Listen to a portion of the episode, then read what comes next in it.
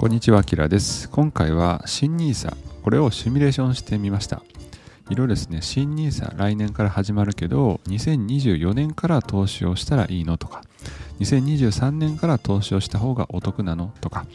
それをね、実際解説している動画はいくつかあるんですけれども、まあ、シミュレーション、きちんと数字を用いて、え、公開している動画っていうのはあまり見かけないので、え、このチャンネルで、えー、ぜひですね、そのシミュレーション結果を皆さんの代わりにあの計算していましたので、えチェックいただけると嬉しいです。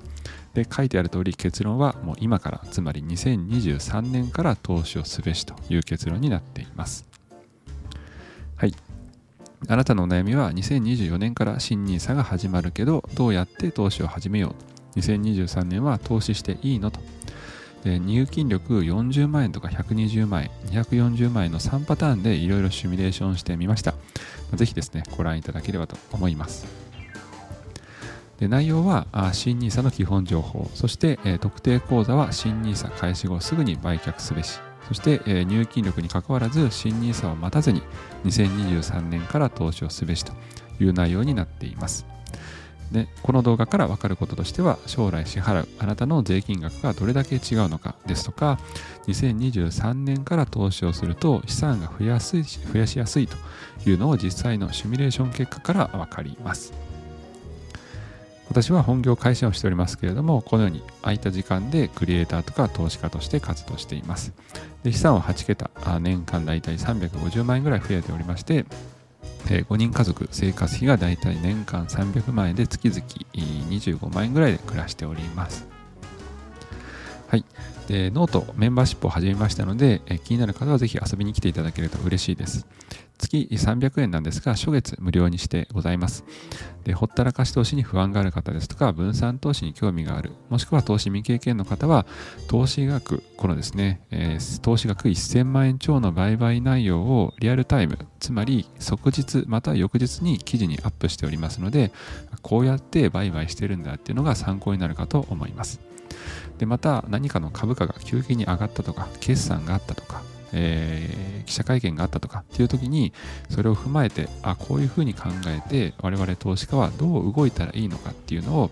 私の視点ではありますが書いておりますこれを月4本以上公開しておりますのでぜひ遊びに来てください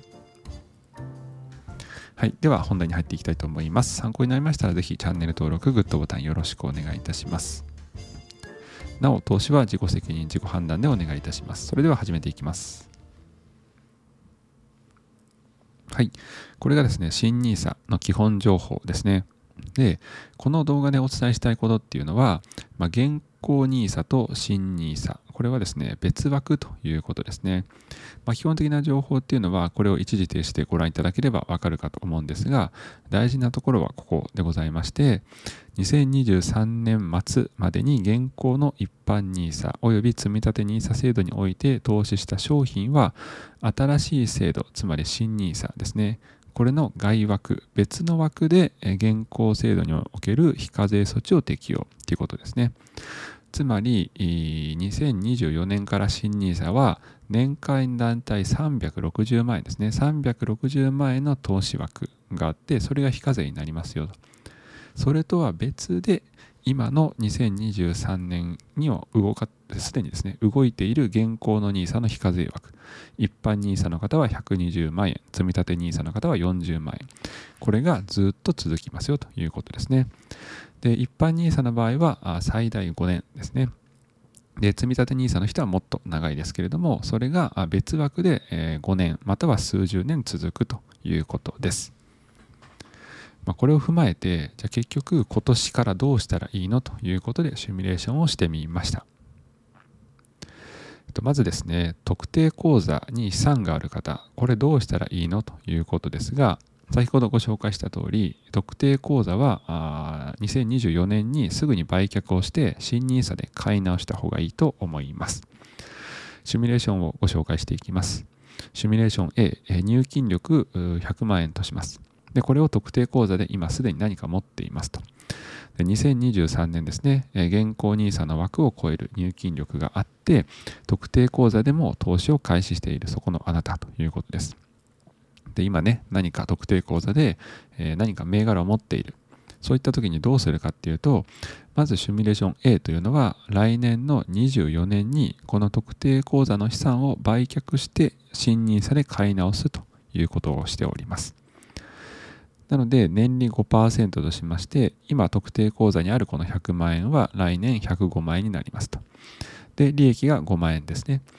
でこれを税引きしますと株まあ、こういう金融資産というのは去年20万あ20%の税金ですので、この利益5万円が4万円になってしまいます。で、この4万円ともともとの100万円、つまり104あ104万円を、えー、新 NISA の方で買い直すということですね。そうなってくるとどうなるかっていうと、2030年には139万円になるということです。なので、こういうふうに特定口座で、えー、持っている100万円を来年すぐ売却をして新 NISA で買い直すと今の100万円は139万円になるということです。一方シミュレーション B これは特定口座の資産をずっと特定口座のまま持っていって同じ2030年に売却したらどうなるかということです。その結果100万円は2030年に140万円になっています。で、利益が約40万円です。で、税が引かれて32万円。そうすると合計132万円になりますという結果でございました。で、これをシミュレーション A と B を比較するとこうなります。もう一回復習ですが、A は2024年にすぐに売却をして新 NISA で買い直す。で、シミュレーション B は2030年まで特定口座のまま保有して2030年に売却する。そうなってくると A は139万円 B は132万円。その差額がプラス7万円ということで特定口座は新 NISA 開始後すぐに売却した方がいいかなと思っています。なので私も実際特定口座に何かね銘柄が残っていた場合には2024年にはすぐに売却をして、えー、新 NISA の方に移行しようかなと思っています。はい。では別のまたシミュレーションに行こうと思います。今度はですね、えー、特定口座のお話ではなくて、今やっている積立 NISA とか一般 NISA のお話です。えー、シミュレーション A ですね。こちらは入金力年間40万円。そして積立 NISA を今コツコツねしている方、もしくはこれからしようかなという方。え、2024年の開始の新 NISA 開始まで待たずに2023年から現行 NISA から投資を始める。つまり今すぐに投資を始めた場合ということです。2023年積立 NISA 枠で40万円を投資します。で、24年以降は新 NISA で40万円を投資する。こういう流れになっています。なので2023年は積立 NISA で40万。そして24年以降も毎年40万円ずつこういうふうに投資をしていくということです。その結果、2030年にはだいたい381万円という結果です。では、シミュレーション B どうしてるかというと、新 NISA の開始を待って、2023年の現行 NISA は投資をしない。これがシミュレーション B です。なので、2023年は40万円使わずに現金で保有します。で24年には新 NISA で80万円ですね。23年分の40万円と24年分の40万円を一気に投資します。で25年からは年間入金力40万円ということなので40万円ずつ投資をします。もう一回言いますけども23年は0円。現金で保有。24年は80万円。23年分の40万円と24年分の40万円の80万円を投資。で25年以降は40万円で投資すると。こうした場合どうなるかというと2030年には379万円でした。ではこれをね比較するとこうなります、えー、シミュレーション A2023 年から投資を開始。B は24年から開始。結果的に2030年その時の資産というのは A が381万円 B は379万円ということで差額2万円で今からつまり2023年から投資をした方がお金が増えていたということになります。でこの理由なんですけれども、まあ、複利効果を早く利用するということですね。で、まあ、もうちょっと言い換えるとこの2023年分の年利5%これを使えたか使えてないかの違いですでこちら左側金融庁から持ってきたものですけれども、まあ、基本的に投資というのは年間どんどんとお金が増えるということです。なので今投資をすれば2023年分のこの年利というのを恩恵を受けることができます。ただ一方投資をしないとそのね年利5%の恩恵が受けられないので最終的にあなたの資産というのも変わってくるということです。なので投資はもう時間をいかに味方につけるかっていうのがま大事というのがわかるかと思います。なので入金力の差はね、年間40万円なり120万円なり違いはあったとしても結果的には結論は同じです。40万円だろうが120万円だろうが今から始めた方が10年後20年後30年後の資産というのは必ず投資を始めた時期が早ければ早いほど資産の増える幅というのは大きくなります。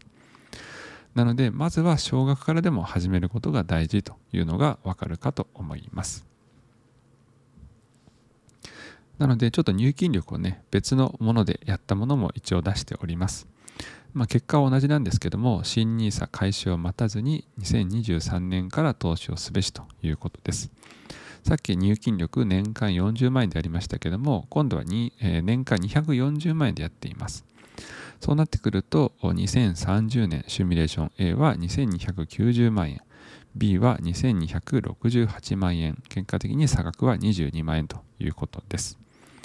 なので入金力の違いはあれどもいかに投資を早くした方がいいかというのがこれでわかるかと思います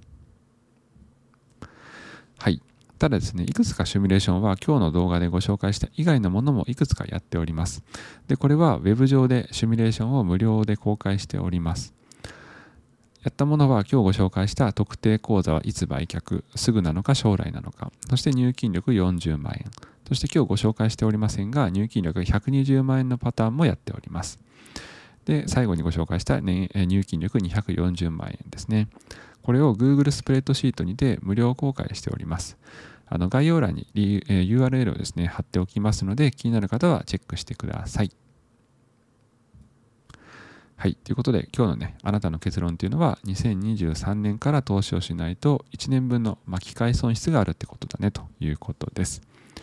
まあ、実際2023年上昇するかはもちろん誰にもわからないです。まあ、ただし10年単位で考えると、まあ、上昇する可能性っていうのは大体高いんだろうと思っております。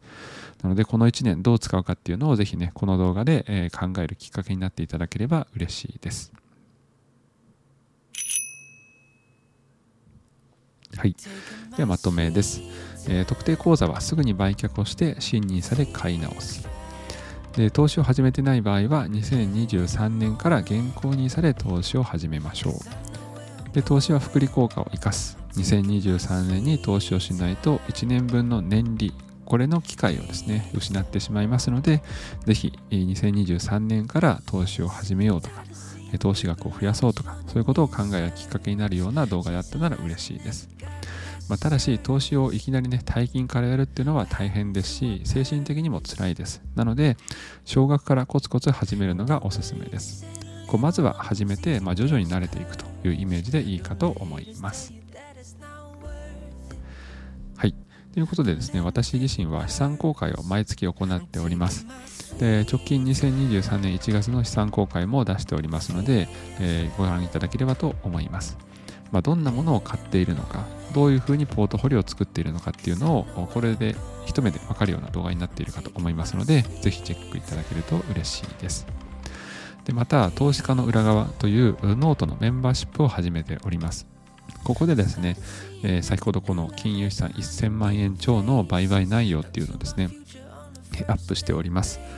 えー、売買した時には必ず即日または翌日には記事をアップしておりますのでリアルタイムであアキラはこういう投資を今してるんだっていうのが分かる内容になっていますのでぜひチェックいただけると嬉しいですはいということで今日もご視聴いただいてありがとうございました。